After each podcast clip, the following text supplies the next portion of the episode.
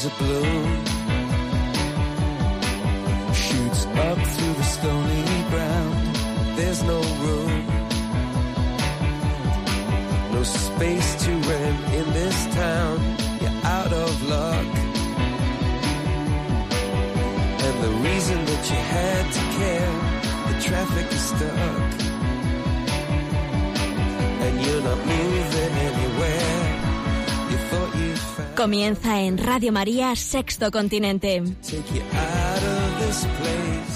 Con el obispo de San Sebastián, Monseñor José Ignacio Munilla.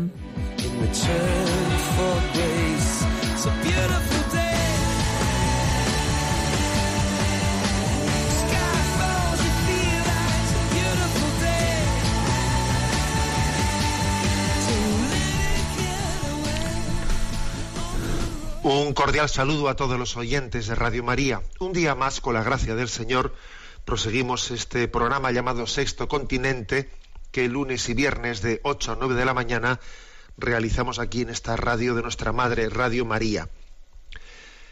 Eh, es costumbre que iniciemos el programa comentando algún tema de actualidad o alguno de los mensajes enviados a las redes en esta semana. El primer día de este mes el 1 de, de julio enviaba el siguiente mensaje a las redes, que me he dado cuenta que ha tenido pues un eco especial. A veces determinados mensajes suscitan, digamos, tal difusión que uno se da cuenta de que ha tocado, hay un nudo gordiano, ¿eh? ha puesto el dedo en la llaga. Y por eso tiene un efecto superior a lo habitual ¿no? en las redes sociales. Y el mensaje en cuestión era el siguiente. La gran herejía del siglo XXI es la imposición de la dictadura del relativismo como lo políticamente correcto. Sí, eh, yo creo que en este siglo XXI, discerniendo nuestros signos de los tiempos en los que estamos, creo que la gran herejía consiste en someternos a lo políticamente correcto y perder libertad.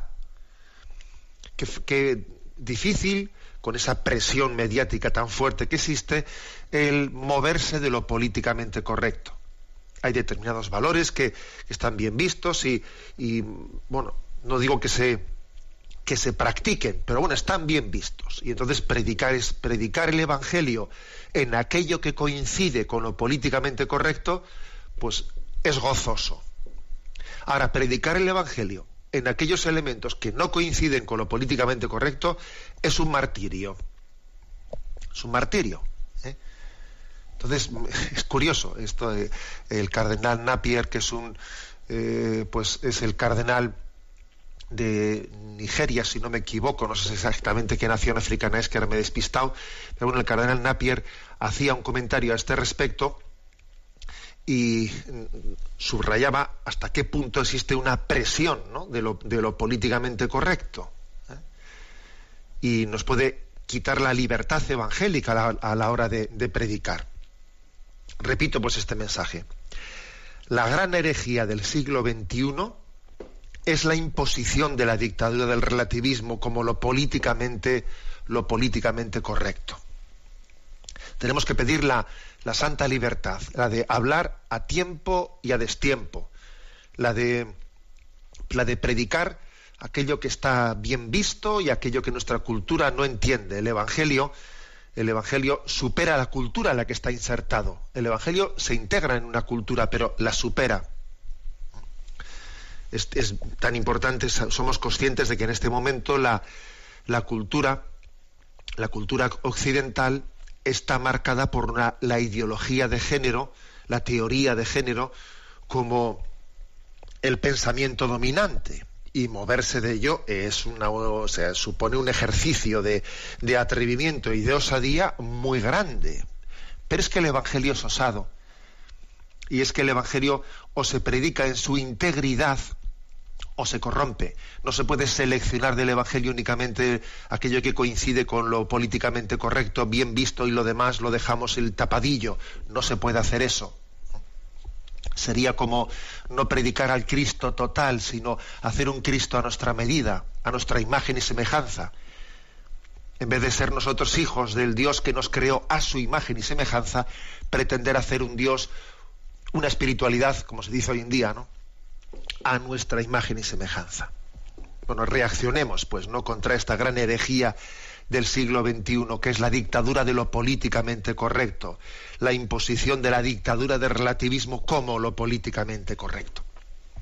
Bien, y después de esta entrada, pues subrayo que este programa de Sexto Continente tiene una interacción con los oyentes a través de la cuenta de, de Twitter arroba obispo Monilla, a través del muro de Facebook que lleva mi nombre personal de José Ignacio Monilla y a través de una cuenta de correo electrónico sextocontinente arroba radiomaria.es a la que muchos de vosotros hacéis llegar vuestras sugerencias, aportaciones que agradezco mucho, porque la verdad es que tenemos unos oyentes pues muy corresponsables ¿no? con, este, con este programa. Bueno, ¿cuál quiere ser el cuál, qué primer tema he elegido para compartir con vosotros. Pues un tema, tema importante, bueno, un tema práctico. ¿eh? En la página CatholicNet hay un artículo muy simpático, yo creo que de muchas aplicaciones prácticas, escrito por el padre Fernando Pascual, originario de Cristo, que tiene el título de Oficina de Recolección de Quejas.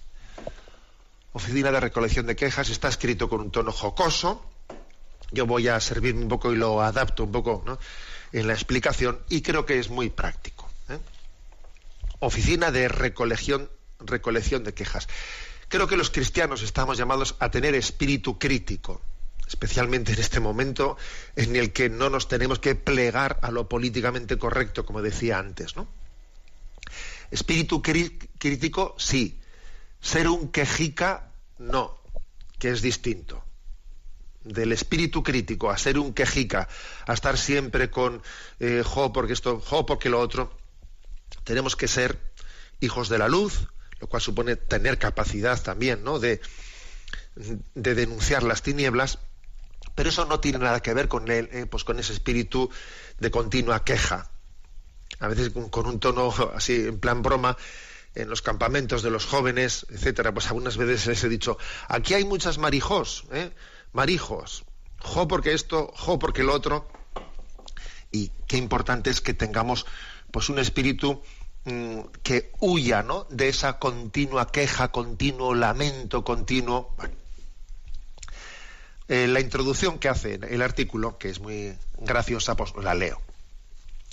El padre Abad tuvo una idea, redactó un texto y lo puso en las puertas del monasterio y de la parroquia y a modo de especie de edicto, ¿no? Dice, visto que cada día cientos de personas se quejan por lo que hace o deja de hacer el obispo, por lo que hacen o dejan de hacer los sacerdotes, por lo que hacen o dejan de hacer los catequistas y los demás agentes de pastoral, por lo que hacen o dejan de hacer los demás católicos.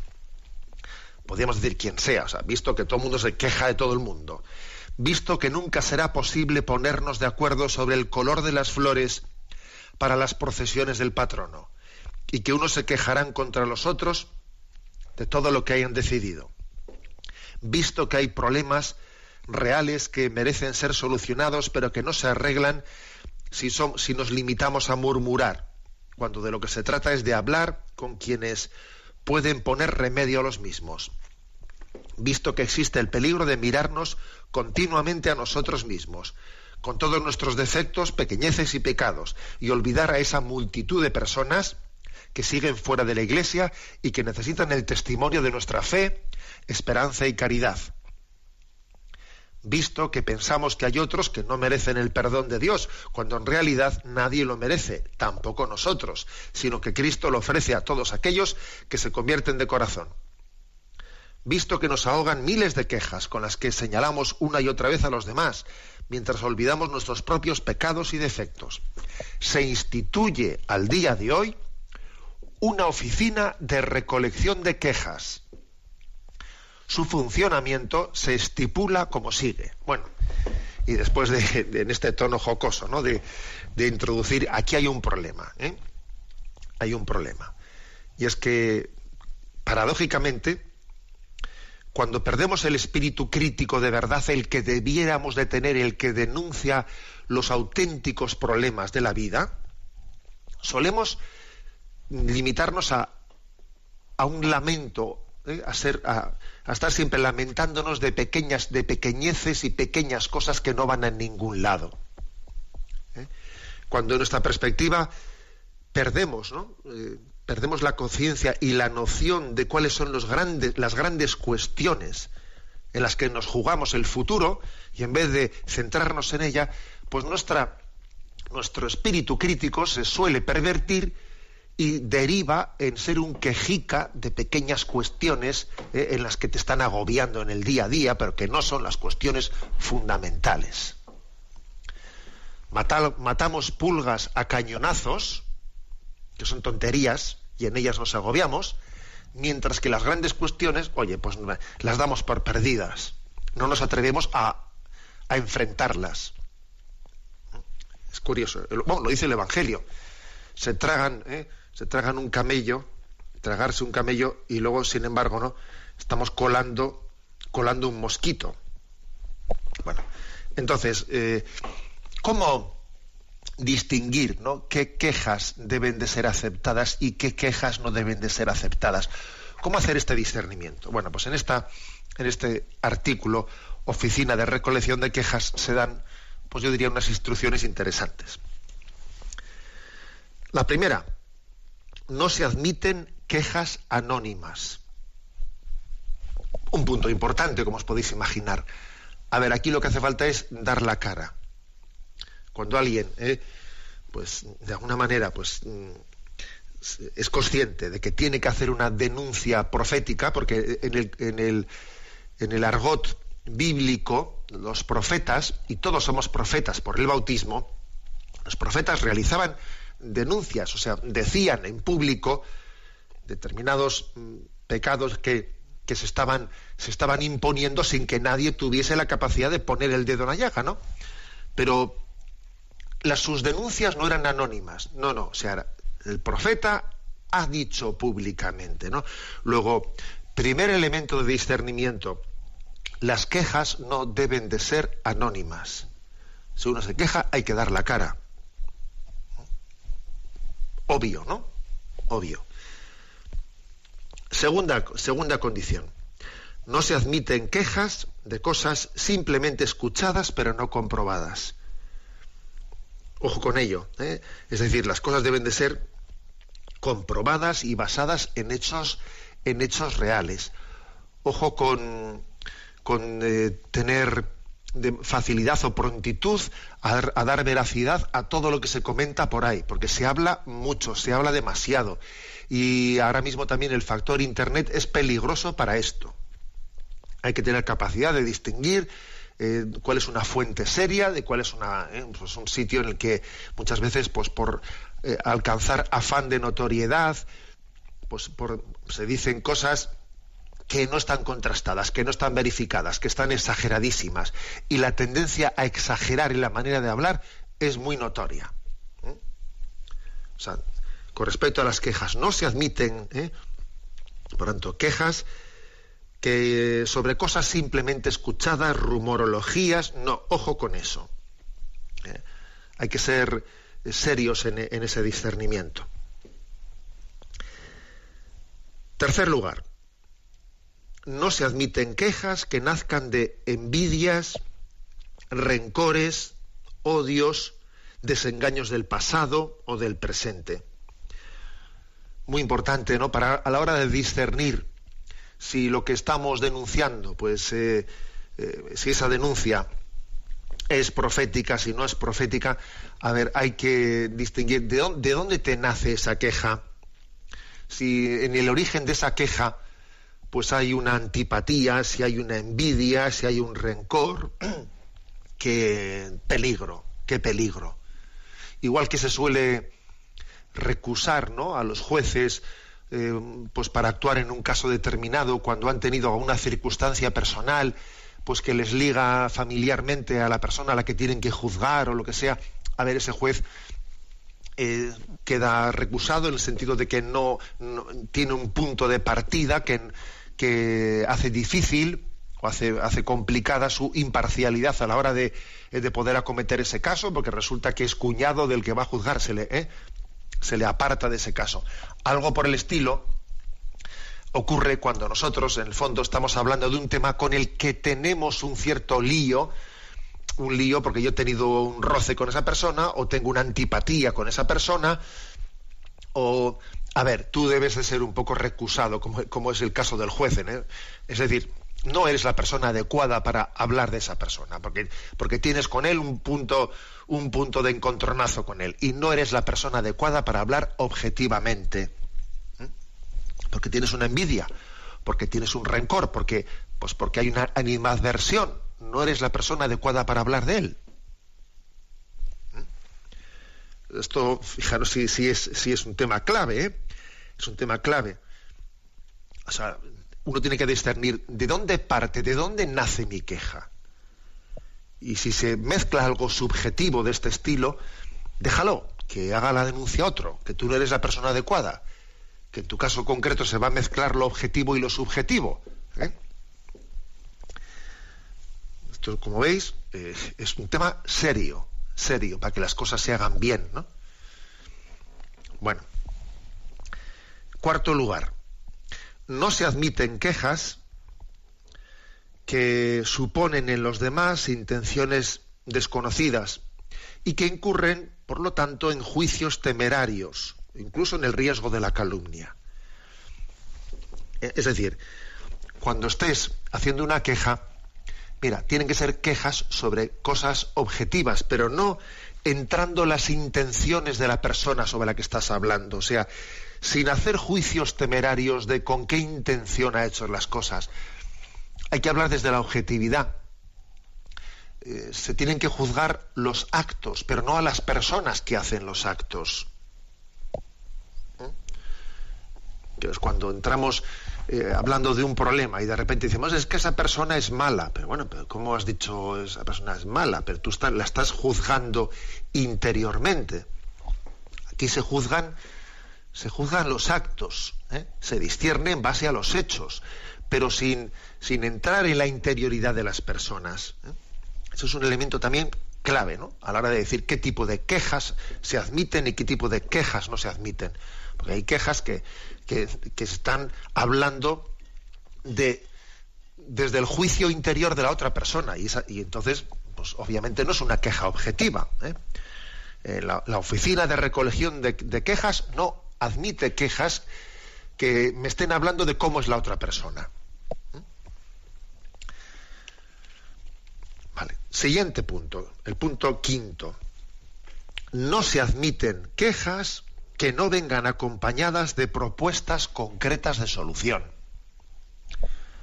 Es decir, no valen protestas sin propuestas. Protestas sin propuestas, mm, a ver, eso es eh, jugar a las pancartas. ¿eh? Jugar, pues eso, eh, a estar siempre eh, me quejo, me quejo de todo y no propongo nada, no aporto nada más que el no. Ese ser don no. Y don no, pues no, no, no sirve para la construcción del reino de Dios. Don no no sirve. O sea, hay que tener capacidad de propuestas concretas. Entonces, detrás de, detrás de una queja, uno que a mí me parece que lo correcto sería, deberíamos de ir por aquí, yo creo que mm, podríamos salir de esta crisis de esta manera, yo en concreto aporto esto, ¿eh? se me ocurre esto, yo estoy dispuesto a aportar esto para la solución. Cuando alguien se queja de algo, tiene que empezar a él proponer, aportar algo para poder salir ¿no? de ese, de ese impasse. Por lo tanto, estamos en el, eh, en el punto quinto, en el punto sexto, hablando ahora, digamos, en positivo. Las quejas que se presenten tendrán que estar maduradas en la oración. Maduradas en la oración. Si vamos a, a presentar una, una, queja e intentamos que sea, ¿no? Pues buscando el bien común, etcétera, madúrala en la oración que no sea algo que haya brotado un poco de, de, una espontaneidad no discernida. Eh, tenemos que pedir los dones del Espíritu Santo para que la, la denuncia profética sea verdaderamente profética, pedir los dones del Espíritu Santo. Y eso supone oración. haber llevado la oración a algo que yo voy a, voy a aportar, ¿no? Creo que eso es, es clave. Séptimo lugar, discernir siempre sobre qué cosas son más importantes, ¿eh? más importantes, o qué, cosas son secundarias. Intentar siempre decir, a ver, yo voy a ir a lo, a lo principal, no, no perdernos en cuestiones que igual sí son verdad, pero son muy secundarias. Entonces, si ahora yo centro mi queja en lo, en lo secundario, a ver si se va a perder, ¿eh? se va a perder de vista lo esencial. ¿eh? Distinguir lo esencial de lo secundario, que es un, es un tema clave en, la, en, el, en el, discernimiento. Sobre todo, yo creo que hay una, un tema clave y es buscar, ¿no? en, la línea de lo que he dicho antes, buscar, eh, afrontar temas y con un estilo que nos despierten del letargo, del letargo comunitario en el que estamos, que nos despierten de la mediocridad y que propongan un estilo de vida más evangélico, más evangélico, que nos, que nos, nos introduzcan a todos en camino de conversión.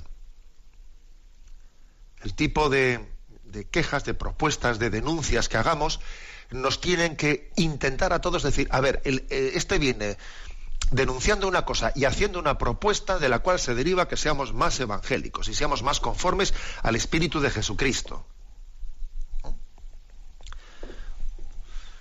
Y, y por último, por último, pues de aquí qué es lo que, lo que se deriva, pues que, que nuestra que nuestra queja, que nuestra denuncia profética en el fondo se tiene que convertir en un acto de caridad. En el fondo esto, pues esto empalma con las obras de misericordia, corregir al que yerra, dar buen consejo al que lo necesita, para que una oficina de quejas, ¿eh? para que una oficina de recolección de quejas funcione bien, en el fondo deberíamos de decir obras de misericordia espirituales, corregir al que yerra, dar buen consejo al que lo necesita, convertir las quejas, transformar las quejas en obras de misericordia.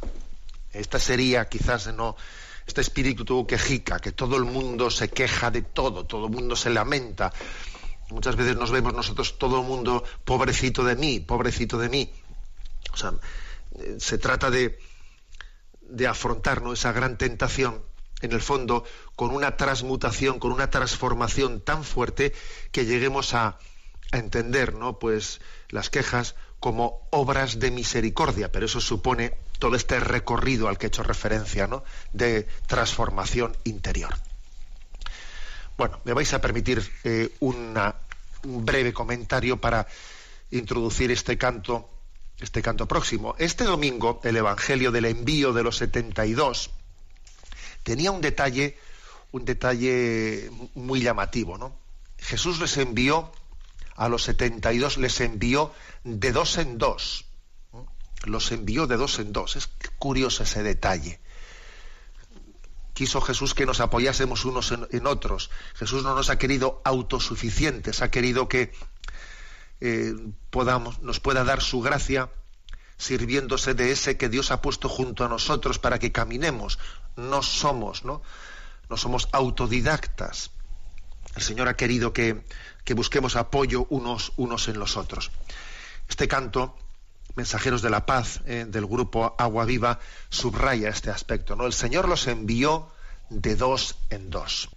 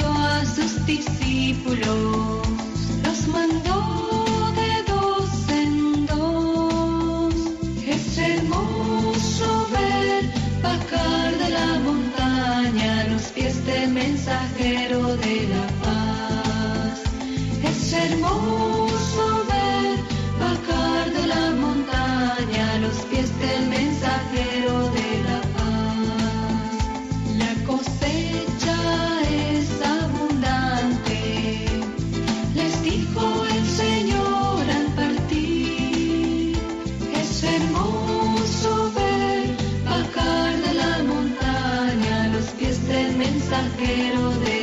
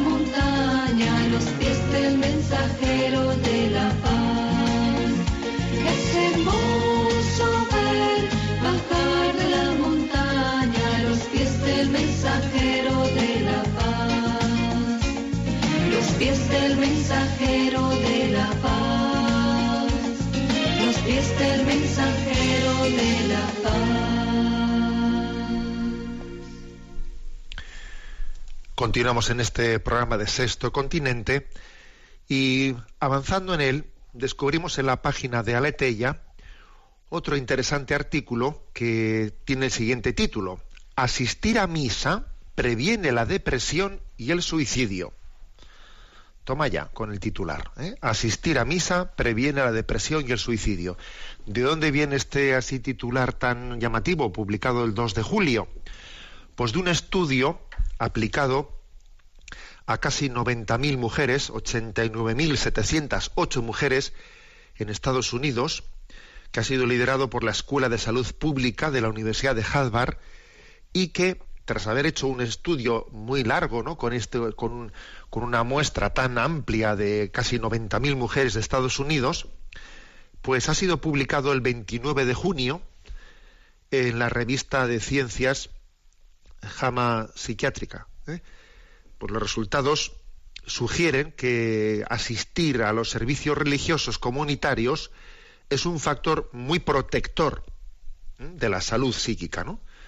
Más protector, según ese estudio, que vivir la espiritualidad en solitario.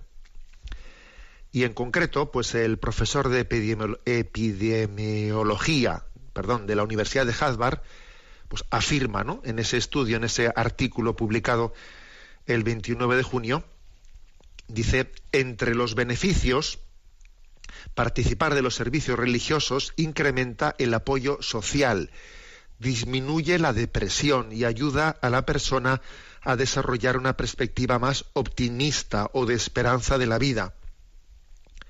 Los investigadores no confirman que en comparación con quienes asisten a servicios religiosos o lo hacen mu- o no- con los que no asisten, ¿no? o lo hacen muy poco, quienes por lo menos acuden una vez a la semana tienen un riesgo cinco veces menor de cometer suicidio durante el periodo estudiado. Claro, cinco veces menor es, una, pues es un índice muy grande, ¿no? Y el estudio permite afirmar que la religión y la espiritualidad podrían estar siendo un recurso poco apreciado que psiquiatras y médicos deberían de tener más en cuenta con sus pacientes. Es decir, que las convicciones y prácticas religiosas pueden ayudar a las personas a fomentar un sentido de esperanza aun en medio de grandes crisis o adversidades. ¿eh? La fe religiosa puede ayudar a las personas a encontrar un sentido, un sentido, incluso en medio del sufrimiento. Bueno, no es el primer estudio de este estilo. ¿eh? Es curioso porque estudios de este estilo se vienen publicando aquí o allá de vez en cuando. Eh, pasa que este, pues al, estar hecho por un espectro tan grande de casi 90.000 mujeres, hecho durante bastantes años, porque se ha hecho un, se ha hecho un seguimiento, un seguimiento durante muchos años, ¿no? A este grupo de 90.000 mujeres exactamente durante 20 años. Han sido acompañadas. Luego, luego es una muestra muy amplia y, claro, entre esas casi 90.000 mujeres, las hay no creyentes, no practicantes, un poco practicantes, más practicantes, y entonces el muestrario ha sido muy, muy grande, ¿no? Digo que no es, el, no es el único estudio, pero este quizás por estar hecho en Harvard, por haber tenido esta publicación en esta revista eh, científica de psiquiatría, etcétera, pues hombre, pues tiene tiene igual más incidencia. ¿no? Lo primero decir que esto en España ni nos imaginamos. ¿Tú te imaginas que en España una universidad de España haga un estudio como este? Vamos, es que ni nos lo imaginamos. Esto es lo primero, primera consideración, ¿no? Y en segundo lugar, que obviamente quizás la gran pobreza, la gran pobreza de nuestro momento es la pobreza de sentido el no tener un sentido, el no tener un porqué, es que el no tener, eso lo decía Virto Frank, eh, pues eh, aquel que, que desde la experiencia que él tuvo, no, pues en la en aquel campo de concentración en el que estuvo en la Segunda Guerra Mundial, ¿no? Virto Frank, el hombre en busca de sentido, hablaba de que es que la clave, lo que lo que es más inherente a la dignidad del hombre es el tener un porqué y un para qué. Es que caminar sin rumbo, caminar sin meta, hace que uno pues no, no sea capaz de, de, desarrollar todos los recursos. Solamente cuando uno tiene un porqué y un para qué, solamente cuando alguien sabe de dónde viene y a dónde va, es capaz de dar lo mejor de sí mismo. De lo contrario, hay muchos dones, muchos talentos de las personas que quedan sin desarrollar porque, claro, porque ha faltado establecer el norte, el de dónde y a dónde. De dónde vengo y a dónde voy eso es lo que permite, ¿no? Pues marcando esos parámetros que el hombre desarrolle todas sus capacidades. Bueno, eso lo digo como explicación psicológica, sin contar la petición de la gracia de Dios, que eso lógicamente, pues un, un examen, un estudio psiquiátrico, un estudio psicológico o demoscópico no, no lo va, no, no va a ser capaz de, de, de comprobarlo, no de identificarlo, de cómo la recepción de la Eucaristía es fuerza para el camino, para la peregrinación. Una cosa es la explicación psicológica y otra cosa es que creemos también en la, en la gracia de los sacramentos. Pero bueno, ¿eh? aquí, digamos, este estudio lógicamente se mueve más en el primer punto. Nosotros también apuntamos el segundo, ¿eh? lo apuntamos también. Ahora bien, hago un comentario. En principio, un estudio como este, pues es muy positivo, ¿no? Para nosotros, desde nuestra perspectiva cristiana. Claro, por supuesto que es muy positivo porque en él se subraya, eh, pues se subraya ver cómo la religión, el cristianismo, porque esto está hecho tanto entre protestantes como católicos, el cristianismo tiene una dimensión humanizadora muy importante y a la hora de pues de dar de discernir sobre una religión también el primer elemento es ver vamos discernir en base a los elementos de humanización o deshumanización que se derivan de esa religión. Ahora bien, aunque en principio es muy positivo, yo me atrevería a hacer una puntualización. Ojo con que valoremos ¿no? la religiosidad eh, por los efectos psicológicos positivos que tiene, que ya sé que son muy importantes, que ya sé que yo también los valoro, ¿eh? que yo también los valoro. Pero lo decía ayer en una conversación muy interesante que tuve con unos amigos, ¿no? que lo principal, lo, lo que más vale del cristianismo, de la, sí, del seguimiento a Jesucristo, lo más importante no son los valores, los valores que Jesús ha sembrado, sino la persona misma de Jesucristo. O sea, lo más importante del cristianismo no se puede detectar en una encuesta como esa. Trasciende a esa encuesta. Lo más importante del cristianismo no son los valores, aunque estos, como digo, pues son muy importantes para discernir pues la capacidad de humanización y por lo tanto de veracidad de una religiosidad, ¿no? Pero lo más valioso del cristianismo es la persona de Jesucristo y el amor que él nos tiene y cómo él entregó su vida por nosotros y el saber que somos amados y amados incondicionalmente por Dios, ¿no? O sea que tenemos que tener cuidado que no, de no reducir nunca ¿no? la religiosidad a, digamos, a la ética o a la psicología. Porque hoy en día creo que existe un cierto riesgo de reducir la religión eh, a los valores éticos o a los efectos psicológicos. Quizás es propio de la, de la nueva era, de la nueva era, la reducción de la religiosidad a los efectos psicológicos, casi confundir la religión con una especie de, de relajación para que nos sintamos bien interiormente. ¿Mm? Y convertimos en fin lo que no era más que, digamos, pues un elemento más, lo convertimos en fin. No, el fin de la religión es el encuentro, la unión con Dios. No son los efectos psicológicos, eh, digamos, gratificantes. ¿eh? Eso es propio de la nueva era. Y es propio de, del racionalismo y de la lectura secularizada del cristianismo el reducir la religión al debate ético, pues muy propio de Hanskin y de este tipo de, ¿eh? de teólogos o filósofos secularizados. ¿eh? Reducir la explicación del cristianismo a la ética. Y es propio de la nueva era reducir la explicación del cristianismo pues a los efectos psicológicos. Pues ni una cosa ni otra, ni racionalismo ¿eh? ni nueva era. ¿no? O sea, el cristianismo tiene como su esencia el encuentro personal con Jesucristo, del cual obviamente se derivan muchos bienes. Fíjate si se derivan muchos bienes, ¿no? Pues que este artículo nos dice cómo vivir la Eucaristía semanalmente o no digamos nada diariamente, alimentarnos de Jesucristo, nos ayuda a abordar las oscuridades de la vida, las depresiones, los, a veces las tentaciones de autodestrucción. Y claro, porque es que Jesús es, es Él el que lleva la cruz junto a nosotros. En el fondo, porque Jesús mismo el que dijo, el que come mi cuerpo y bebe mi sangre, tiene vida eterna. Ojo, no tendrá vida eterna, tiene vida eterna y yo le resucitaré en el último día. Pero la promesa de la vida eterna es ya aquí. El que come mi cuerpo y bebe mi sangre tiene vida eterna y yo le resucitaré en el último día.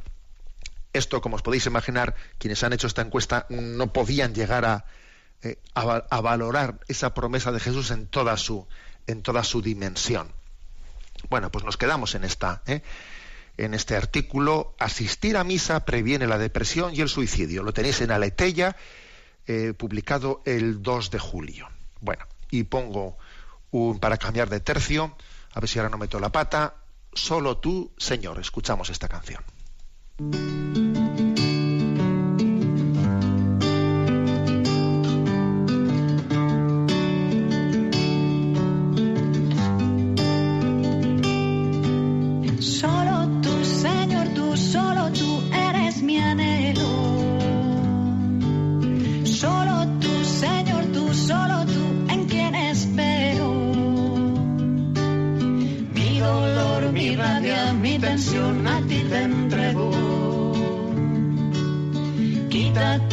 Que hoy no puedo yo y es nuestro freno. Tu Señor me has dado un corazón libre y con fuego. Solo tú, mi Señor. Tu Señor me has dado guía y luz y aún me pierdo. Aquí estoy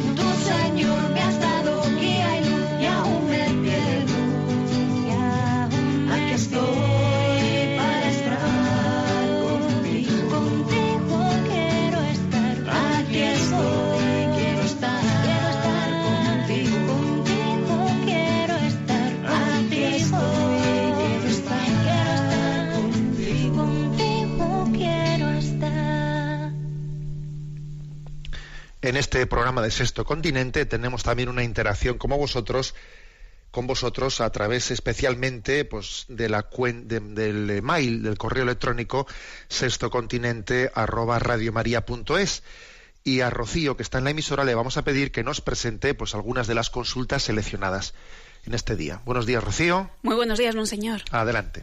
Pues Javier, desde Albacete, dice eh, una consulta que es bastante delicada. Buenos días, soy Javier de Albacete. Escribo porque soy padre de dos niñas que aún están en el seno de su madre.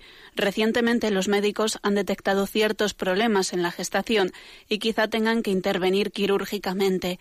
Nos dicen que en ese caso hay muchas posibilidades de que todo salga bien y mis dos hijas lleguen al mundo dentro de unos meses sanas y salvas. Sin embargo, también nos han informado de que pueden surgir complicaciones durante la intervención. En este caso, y Dios no lo quiera, habría dos opciones. O se sacrifica la vida de una de ellas para que la otra viva, o no se hace nada, en cuyo caso es altamente probable que ninguna de las dos lleguen a nacer. Confío en que todo salga bien si hay que llegar a la cirugía, pero me gustaría estar preparado para todo. Sin embargo, no me siento capaz de elegir entre estas dos últimas opciones. Me gustaría pedirle a la Iglesia que me ayude en el discernimiento a la luz de la tradición y de la palabra de Dios. Bueno, Javier, la verdad es que me parece impresionante tu honestidad, ¿no? Me gustaría pedir la ayuda para discernir bien, dices, a la luz de la tradición y de la palabra de Dios. A mí me impresiona eh, que una persona diga eso, diciendo yo necesito luz y necesito luz de la revelación, necesito la luz de Dios, porque hay temas tan serios que yo eh, quiero discernirlos por encima de, eh, del pensamiento de este momento que vivo, sino la luz de la tradición y de la palabra de Dios. Bueno, a mí me ha impresionado esa frase con la que concluye su consulta, ¿no? Javier de Albacete. Bueno, en primer lugar decir que pues que los médicos creo que es lógico, es lógico que también prevengan de los problemas que puedan surgir. Pero a veces, y lo digo con claridad, creo que eh, los médicos tienen el riesgo de, de, precavirse en exceso, metiendo miedo a la gente, de preservarse en exceso. Por si acaso hay problemas, yo voy a ponerlo todo negro, todo negro, todo negro, para que así, eh, luego si ocurre algo malo, yo, yo pues diga que yo ya avisé. Esto también, en mi opinión, es un riesgo de la clase médica. Ojo, un médico tiene que transmitir, transmitir esperanza. Bien, no quiere decir con esto que no tenga que hablar de los riesgos, pero es muy frecuente la clase médica un poco cubrirse las espaldas poniéndolo todo negro. Y eso yo creo que tenían quien los médicos que caen en esa tentación se lo tienen que hacer ver, como se dice popularmente. Es que estamos para ayudar a la gente y no para meter miedo. ¿Eh? Es tan frecuente. Seguro que los oyentes dicen, oh, eso me pasó a mí, que me dijeron que no sé qué, me dijeron que el niño venía no sé qué, y luego no pasó nada. Es que estamos continuamente con ese tipo de casos. ¿eh? Esto vaya por delante. Bien, y ese, y ese matiz Claro, cuando uno dice, a ver, es moralmente, es éticamente aceptable el que se recurra eh, a hacer un acto de, acabar con una vida para que así, acabando con esta vida, pueda facilitar la vida del otro. A ver, eso es inmoral. Es inmoral. ¿eh? Es decir, el hombre nunca puede hacer un acto directo, nunca puede utilizar la ciencia médica para acabar con la vida como diciendo, acabando con la vida, así voy a facilitar que el otro pueda vivir más. O sea, eso, eso es, eh, el fin no justifica los medios. Este principio, es que hay unos principios que estamos olvidando en este mundo del relativismo. Eh, este virus del relativismo que se nos está introduciendo en nuestra cultura nos está haciendo olvidar principios de discernimiento básicos. Y uno es este, el fin no justifica los medios. No se puede hacer un mal para conseguir un bien. No, no puede hacer eso. Así de claro. O sea, eh, entonces, denunciemos al relativismo, ¿no? que desde una emocionalidad, desde, desde una enfatización de las emociones, pretende utilizar el mal para buscar un bien. No, no es éticamente justificable nunca, es intrínsecamente malo. Y entonces, dicho esto, querido Javier, pues decirte que vas a ver cómo el Señor eh, asistirá con sus dones también, ¿no? Ese momento de ese parto lo asistirá con sus dones. Y además el hecho de que nos hayas hecho esta consulta en público, tú eres consciente de lo que es también esta radio, que es una gran familia, y yo sé que hay mucha gente que ha escuchado esto y va a rezar por ese embarazo, y va a rezar por ese parto. Eh, y Dios os va a dar la gracia ¿no? de, llevarlo con, buscando la voluntad de Dios en confianza. Y eso va a salir bien. Vaya que si va a salir bien, ¿sabes? ¿Eh? Bueno, gracias por tu consulta, Javier, y te encomendamos. Adelante, Rocío, con la siguiente consulta. Gustavo Villalobos desde Costa Rica nos plantea, Padre, hay un lindo tema que a mí me gustaría por razones personales saber si usted en algún momento lo podría tratar. Me refiero al sentido cristiano de la riqueza. En un mundo tan lleno de materialismo, incluso los que somos cristianos hemos perdido en una buena manera la finalidad para la que se nos han brindado diversos bienes. Bueno, es un tema que casi, eh, pues más que una consulta, podía ser motivo de una charla, pero bueno, muy brevemente. El Evangelio nos previene del riesgo de las riquezas, pero también el Evangelio nos habla de la importancia de no enterrar los talentos, las riquezas, no enterrarlas, ¿no? sino eh, entender que son dones de Dios que, que tienen que revertir en bien de los demás. Yo diría que son las dos cuestiones que hay que tomar en cuenta. El Evangelio habla del riesgo de, de la peligrosidad de que las riquezas nos corrompan, pero la alternativa que propone no es, no es eh, prescindir, sino que es mm, ver los talentos que, Dios me ha dado, de qué manera los hago productivos y no los entierro. Entonces, esa es la clave, ¿no? La clave está en decir, Dios me lo dio ¿Para qué me lo ha dado Dios? ¿De qué manera yo voy a glorificar a Dios más a través de estas riquezas que Dios me ha dado? ¿Cuál es la forma concreta en mi estado de vida, en mi discernimiento de, seguimiento a Jesucristo, en la que yo revierta para gloria de Dios los bienes que Él me ha dado? ¿Cómo dar gloria a Dios en todo? Yo creo que esta es la perspectiva, ¿eh? esta es la pregunta. También sin perder, sin perder de, vista lo primero, ¿eh? que también el Evangelio dice cuidado porque esto porque es peligroso, porque a la hora de a la hora de, de intentar utilizar las riquezas, pues es fácil que se nos peguen, es fácil que eh, justifiquemos cosas que no son justificables, o sea, siempre teniendo en cuenta que hay un peligro, ¿eh? pero diciendo, pero la finalidad, la, la clave está en tener, ha llegado el momento, dice San Pablo que los que tengan, tengan como si no tuviesen. O sea, es decir, sin apegarse, ¿no? Utilizando para la gloria de Dios todas las cosas. Ese tener como si no se tuviese. Ese, eh, ese amar sin apegarse. Esa es la clave ¿eh? a la hora de, de, dar gloria a Dios a través de todas las riquezas que hemos decidido, que hemos recibido, cada uno en su estado de vida. ¿eh? La siguiente consulta, Rocío. Un oyente llamado David de Castellón pregunta, escribo por una duda que me surgió escuchando el último programa de Sexto Continente en el que se habló de las diez cuestiones que deben de ser habladas en el noviazgo antes de casarse. Desde hace un año y un par de meses salgo con una chica que no ha recibido ningún tipo de formación cristiana. Está bautizada, pero nada más. Nos enamoramos y comenzamos a salir sabiendo bien a qué nos enfrentábamos, pero dejándonos un poco sorprender por los acontecimientos del futuro. En mi por la providencia de Dios. Desde que la conocí y me fui poco a poco enamorando de ella, trato de acercarle a la Iglesia. Ella siempre ha estado abierta a conocer y yo he sido testigo de su progresivo acercamiento al cristianismo. Por ejemplo, en el tema de llevar la relación en castidad, al principio ella simplemente lo respetaba, pero no lo compartía. Sin embargo, a día de hoy no solo lo comparte, sino que lo lucha cada día junto a mí, a veces más que yo. Hizo unas catequesis hace unos meses y no le desagradaron, pero tampoco le hicieron meterse en la parroquia. De vez en cuando me acompaña a misa, pero sigue siendo agnóstica.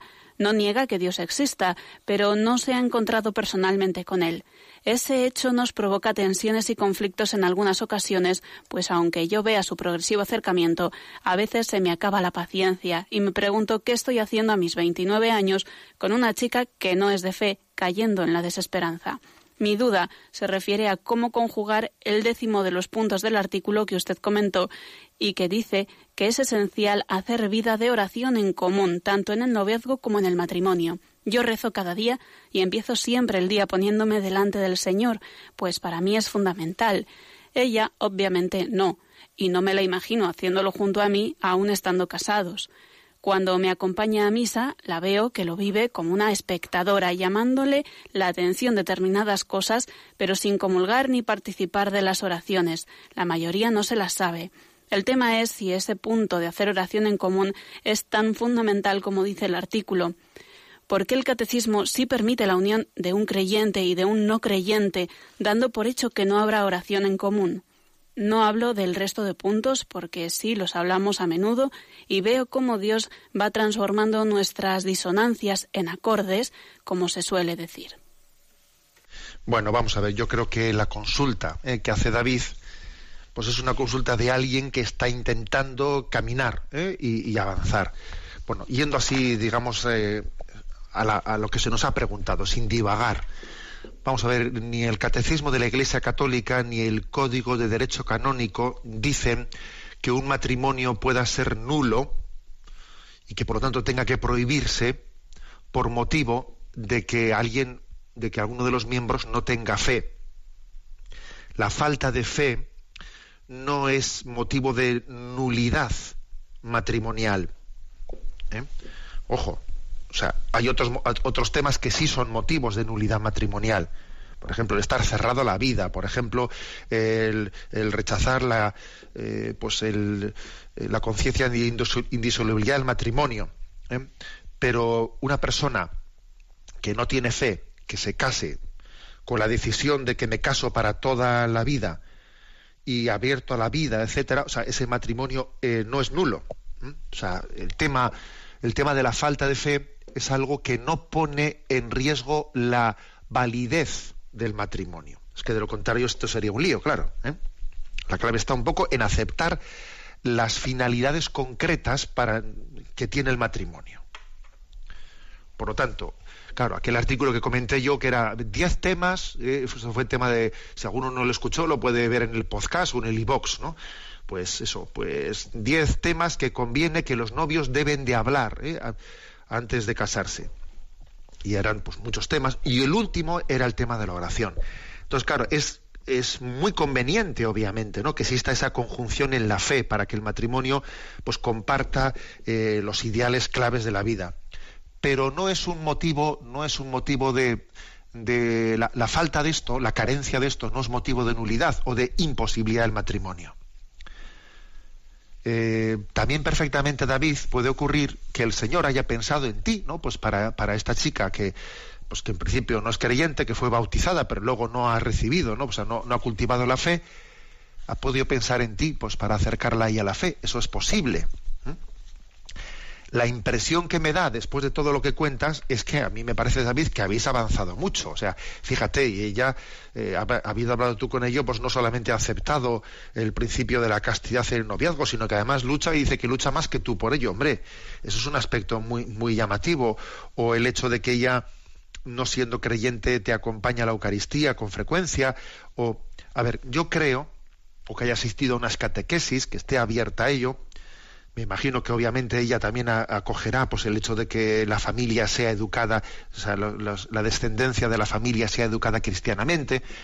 A mí la impresión que me da es que hay, elementos elementos en, tu relato que, cuentan, o sea, que, que, que hacen inclinar la balanza a un discernimiento positivo de que esa persona está abierta y que tú en ese, en ese itinerario en el que tienes que conjugar pues la paciencia, porque tienes que esperar a ver cuál es el momento de Dios para ella, tú no puedes imponerle, a ti te gustaría que fuese ya aquí y ahora, ¿no? Y que ella tuviese su encuentro de conversión a los San Pablo ahora, pero es que tú no sabes cuál es el designio y el momento de Dios para ella. ¿eh?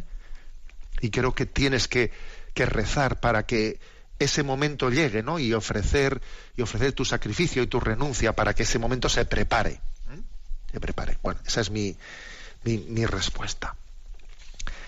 Bueno, pues tenemos el tiempo cumplido. Me despido con la bendición de Dios Todopoderoso, Padre, Hijo y Espíritu Santo. Alabado sea Jesucristo.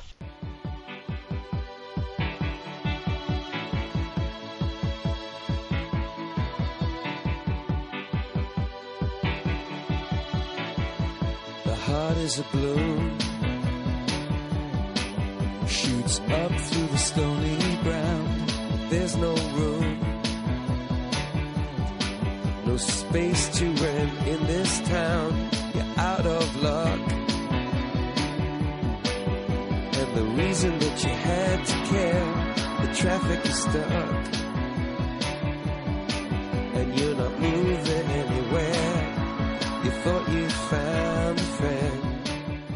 Han escuchado en Radio María Sexto Continente, un programa dirigido por el obispo de San Sebastián, Monseñor José Ignacio Monilla.